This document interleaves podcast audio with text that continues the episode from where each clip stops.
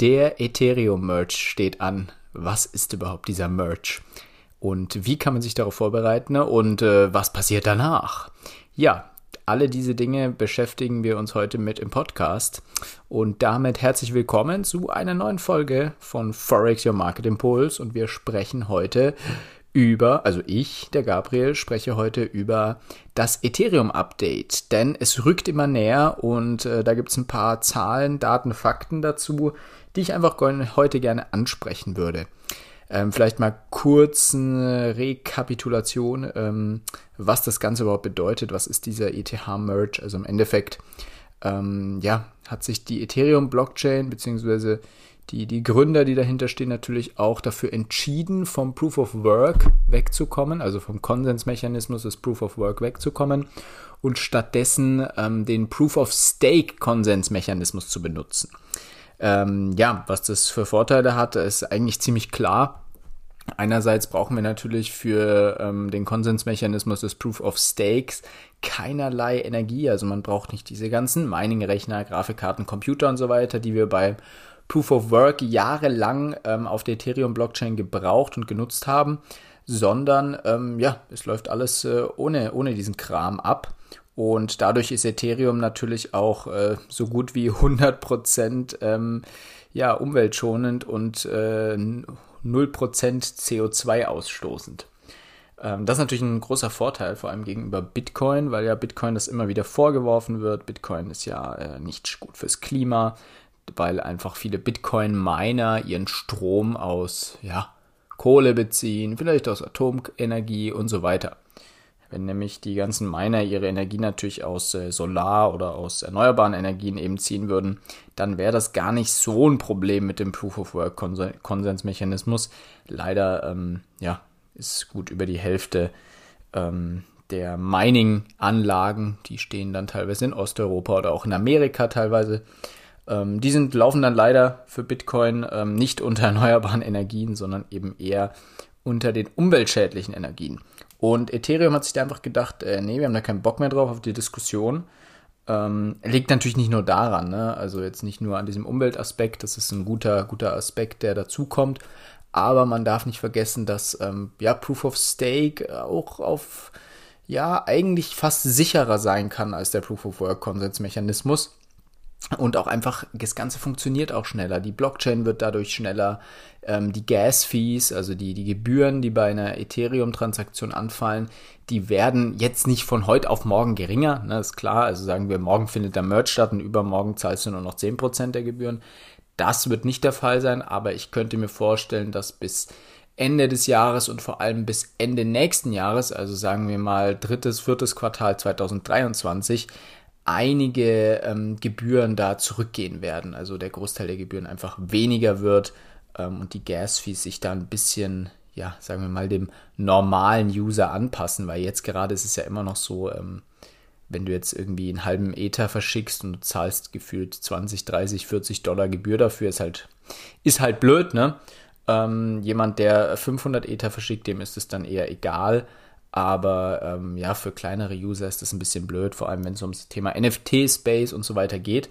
Aber da macht Ethereum auf jeden Fall ähm, einen guten Schritt, glaube ich, in die richtige Richtung, dass man eben auf Proof of Stake um, umschwenkt. Ähm, ja, wie, fun wie, funktioniert das Ganze? Jetzt gibt es natürlich ähm, immer die Frage, wann passiert das, wie passiert das?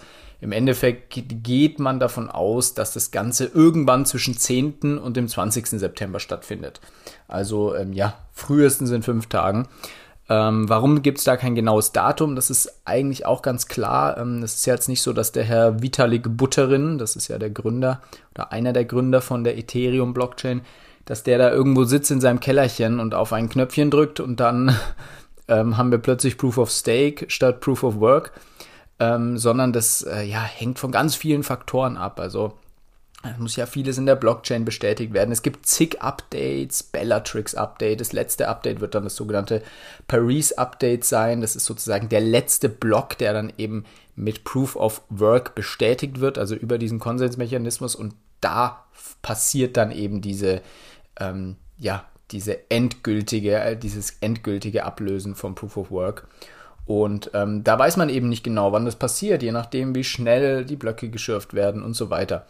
Also das hängt eben von einigen Schritten ab. Ähm, es hieß jetzt eigentlich der 15. September. Manche, alle, manche sagen allerdings, dass man, dass es wohl schon schneller gehen wird und am 13. passieren wird. Ähm, aber so grob 10. und 20. Und ich denke mal, je näher wir ähm, ja, dem Datum kommen, desto klarer ähm, weiß man auch, wann es wirklich stattfindet. Also einen Tag davor wird man es äh, mit großer Wahrscheinlichkeit schon wissen, weil man sich das natürlich auch ein bisschen berechnen kann, ähm, wie gerade die ähm, Geschwindigkeit ist auf der Chain und ja, wie wann dann dieses Paris-Update wirklich eingespielt werden kann. Ja, wir haben schon ein paar ähm, wichtige Punkte angesprochen, wie man sich, ähm, also was es verändern wird danach. Wie gesagt, wir werden wahrscheinlich günstiger werden langfristig auf der Chain. Wir sind plötzlich äh, klimaneutral und es wird, werden schnellere Transaktionen möglich sein. Zusätzlich wird es natürlich spannend, wie, ähm, das ist vielleicht ein schwieriger Punkt, was passiert mit den ganzen Minern? Gehen die weg ähm, komplett aus Ether und sagen, kehren Ethereum den Rücken und sagen, nee, ihr Penner, ihr habt uns jetzt einfach hier im Stich gelassen. Wir fangen jetzt an, Bitcoin zu schürfen ähm, oder andere Coins. Hier darf man auch wiederum nicht vergessen, dass es ja je nach Coin oder je nach Blockchain ähm, ähm, brauchst du ja verschiedene Mining-Rechner. Also du brauchst zum Beispiel für Ethereum eben diese ganzen ähm, Grafikkarten. Das ist dann bei äh, Bitcoin wieder ein bisschen anders. Und da kann es natürlich sein, dass einige Miner sich denken, ja, wir bauen halt einfach unsere Miner um und ja, ähm, switchen auf eine andere Chain mit unseren Anlagen. Da gibt es ja riesige Anlagen teilweise ähm, die ja mehrere Hektar Land wahrscheinlich besitzen und da ihre Anlagen stehen haben. Ja, okay, Hektar brauchst du jetzt wahrscheinlich nicht, aber ähm, ihr wisst, was ich meine. Ähm, und ja, deswegen wird, könnte ich mir vorstellen, dass einige vielleicht abwandern von der Chain. Kann aber genauso gut sein, dass viele sich denken, nee, wir schließen ab mit dem Mining, ähm, verkaufen unseren ganzen Kram ähm, und ja, die Gelder, die wir da rausgezogen haben, die investieren wir jetzt halt in Staking und beteiligen sich dann halt eben an diesen Staking-Pools. Ähm, und das wäre wiederum natürlich ein Riesenvorteil für Ethereum. Also ich, ich glaube, es es wird sich nicht viel nehmen, weil viele Leute, die eben beim Proof of Work Verfahren nicht teilnehmen konnten, weil sie eben keinen Platz haben für Computer, weil sie keinen Platz haben für diese ganzen Rechner, weil sie auch vielleicht die Stromkosten in ihrem Land nicht zahlen können. Kleiner Wink an die Bundesregierung hier. Ähm, mittlerweile kann man ja kaum seine Stromkosten für den eigenen Haushalt noch zahlen gefühlt. Wie soll man dann auch noch einen ähm, Ethereum-Miner ähm, bezahlen sollen?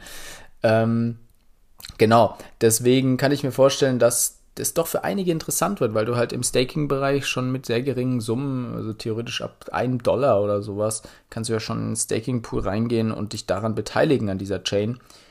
Klar, es gibt jetzt mit Ether nicht die Riesenmöglichkeiten, also du kriegst hier keine 15% irgendwie im Jahr, aber es gibt auf jeden Fall gute Möglichkeiten, Ether zu staken zwischen 5 und 10% im Jahr, auch seriösere bei größeren Börsen und ja, Deswegen denke ich jetzt nicht, dass die Userzahl erstmal plötzlich heftig abnehmen wird. Also man sieht es auch am Preis. Der Preis weiß nicht so wirklich, was er machen soll. Ähm, wenn wir uns das ein bisschen angucken.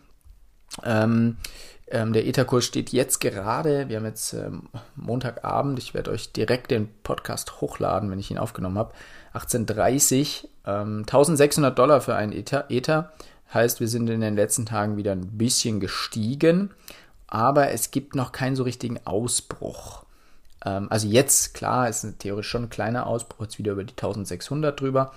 Und ich könnte mir jetzt auch vorstellen, dass wir jetzt, während wir uns auf diesen Tag hinbegeben, ähm, dass wir da einfach eine Kurssteigerung sehen werden. Nicht, weil das irgendwie logisch zu begründen ist, sondern weil ich mir vorstellen kann, dass immer mehr Leute das natürlich googeln, weil Ether, Merge steht gerade überall, in allen Blockchain-Magazinen steht es ganz groß ähm, wird wahrscheinlich auch viel gegoogelt. Und ähm, ja, das sorgt dann dafür, dass die Leute einfach Ethereum kaufen. sorgt auch dafür, dass Leute Ethereum kaufen, die nicht mal wissen, wie man Ethereum schreibt oder wofür Ethereum überhaupt da ist, was die Blockchain alles kann. Aber das könnte natürlich den, den Markt ein bisschen nach oben pushen. Heißt also, ist vielleicht nicht ganz dumm, jetzt sich noch ein bisschen einzudecken damit. Allerdings darf man ähm, eine wichtige Sache nicht vergessen. Und zwar haben wir ähm, wichtige Daten, und zwar während dem Merge, also wahrscheinlich direkt um den Merge herum. Wir haben nämlich einmal eine Leitzinserhöhung am 8.9., ganz wichtig, in den Kalender schreiben, 8., 9., kurz vielleicht Pause drücken. 8.9. diesen Jahres natürlich, heißt also in drei Tagen um 14.15 Uhr 14.15 Uhr, wird die EZB ähm, ja, die Leitzinsen wieder anheben. Und das gleiche passiert auch in Amerika, nämlich ähm, ja, knapp zwei Wochen später, am 21.09. um 20 Uhr. Da wird die Federal Reserve, also die Euro, äh, jetzt sage ich schon die europäische, die ähm, amerikanische Notenbank auch die Zinsen anheben. Und wie wir schon sehen, 21.09. könnte sein, dass, das, dass der Merge am 20. stattfindet und am Tag danach werden die Leitzinsen wieder erhöht. Und ähm, das kann natürlich dafür sorgen, dass ähm, ja weniger investiert wird, weil natürlich ähm, ja sehr, sagen wir mal, seriöse, konservative Anlagemöglichkeiten interessanter werden, sobald die Leitzinsen angehoben werden. Und man darf nicht vergessen, dass natürlich auch einige Leute ihre Gelder rausziehen werden, wenn die Leitzinsen erhöht werden, wenn man Angst bekommt, Kredite werden teurer und, und, und. Also diese Daten unbedingt im Auge behalten und ähm, ja, nicht, nicht blenden lassen von dem Ethereum-Push jetzt gerade. Ich denke, 1,5, 1,6, also 1500, 1600 Dollar für ein Ether ist auf die Vergangenheit gesehen ähm, ja, ein guter Einstiegspreis, wenn wir sind ja nach wie vor ähm, ja, weit weg von den 4000. Ähm, allerdings haben wir auch noch vor zwei, drei Monaten Preise gesehen, die bei 950 oder 1000 Dollar lagen. Ähm, heißt also, nicht alles auf einmal kaufen, weil jetzt der Merch kommt, sondern eher tranchenweise einkaufen, damit man auch liquide ist, falls nach dem Merch, es kann ja auch was schieflaufen. Ne? Also dieses Update kann theoretisch auch nicht funktionieren. Und äh, dann könnte ich mir denken, dass es einen kleinen Abverkauf gibt bei Ether. Ähm, aber ich gehe jetzt mal nicht davon aus, dass es schief geht. Es gab jetzt auch schon drei, also auf so Nebenchains von Ethereum gab es ähm, so, also so, so Probeläufe und die haben ja funktioniert.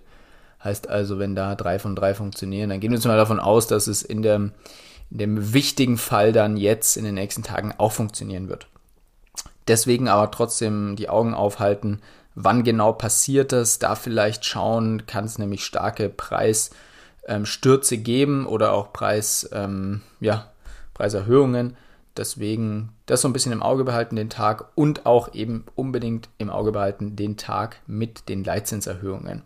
Und ja, wenn ihr solche Infos, so Leitzinserhöhungen, wann passiert das Update, jenes, was passiert auf dieser Chain, wenn ihr sowas äh, regelmäßiger hören und sehen wollt, vor allem sehen, dann ähm, schaut gerne mal hier in die Podcast-Beschreibung. Wir haben auch einen Blog online. Wir sind auf Instagram und auf TikTok mit ähm, Krypto-News unterwegs ähm, oder eben auch für die ähm, ja, konservativeren Leute ganz einfach auf unserem Blog auf www.forex-impuls.com und da habt ihr auch regelmäßige News zum Thema Kryptos investieren und auch natürlich zu allen wirtschaftlichen Sachen, die spannend sind.